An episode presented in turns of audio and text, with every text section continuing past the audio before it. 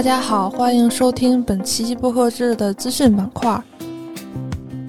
首先呢，本周有一个头条大事件，就是在十一月二十四日，二零二二年度中文播客奖 Chinese Podcast Award，也就是可以简称 CPA，将在上海金头赏创意广告节上颁奖。这个奖项呢，是由来自不同背景的资深播客人士共评共创，力图通过多元视角。群体智慧，挖掘更广泛内容领域的宝藏播客。负责推荐评审的百大提名人由播客平台、行业媒体、专业机构、播客创作者、品牌主、营销公司和资深听众共同组成，设立文学、娱乐、体育等十四个领域。活动当天呢，还将举行金头赏首次播客营销专场论论坛。如果有对这个活动感兴趣的创作者、品牌和媒体，可以添加微信 CPA World。本周的播客动向呢非常热闹，呃，因为十一月八号，也就是这个录制当天是记者节，有很多关于记者节的一些讨论。那三联中读他们的播客频道也发起了一个特别企划，叫“记者请回答”，就是邀请日之路、壮游者、蜜獾吃书等五档呃在三联中读入驻的播客与三联生活周刊的记者进行对谈，来庆祝一下这个活动。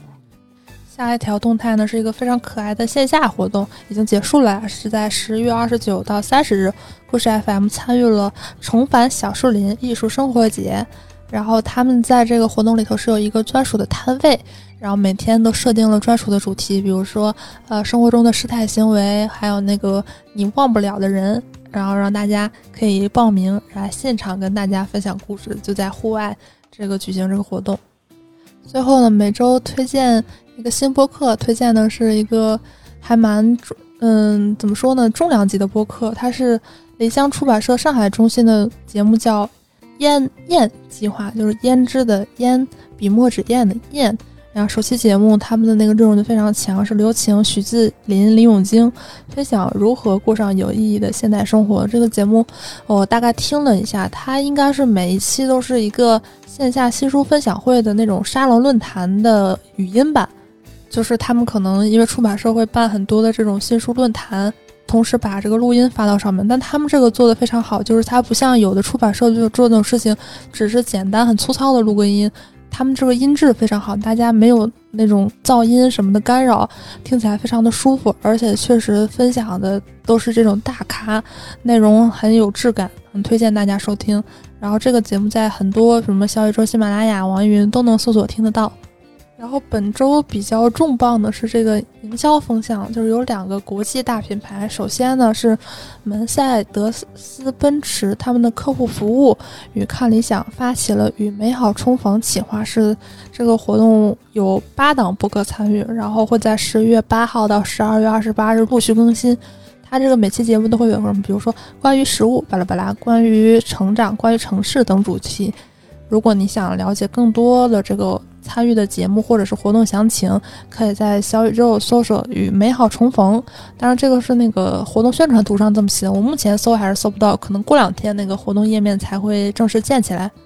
还有一条动态呢，是那个大家都非常熟悉的这个麦当劳，他们联合 JustPod 推出了一个特别企划，叫“开麦聚有聊”。那个麦呢，也是麦当劳的那个麦，也是麦克风的麦，所以这个很难算是谐音梗吧。呃，这个活动还蛮有意思的，他是邀请了忽左忽右、Nice Try、杯弓蛇影三档节目，畅聊关于巨无霸的一切，从经济指数到打更人的避风港，从全球供应链到灵魂降职，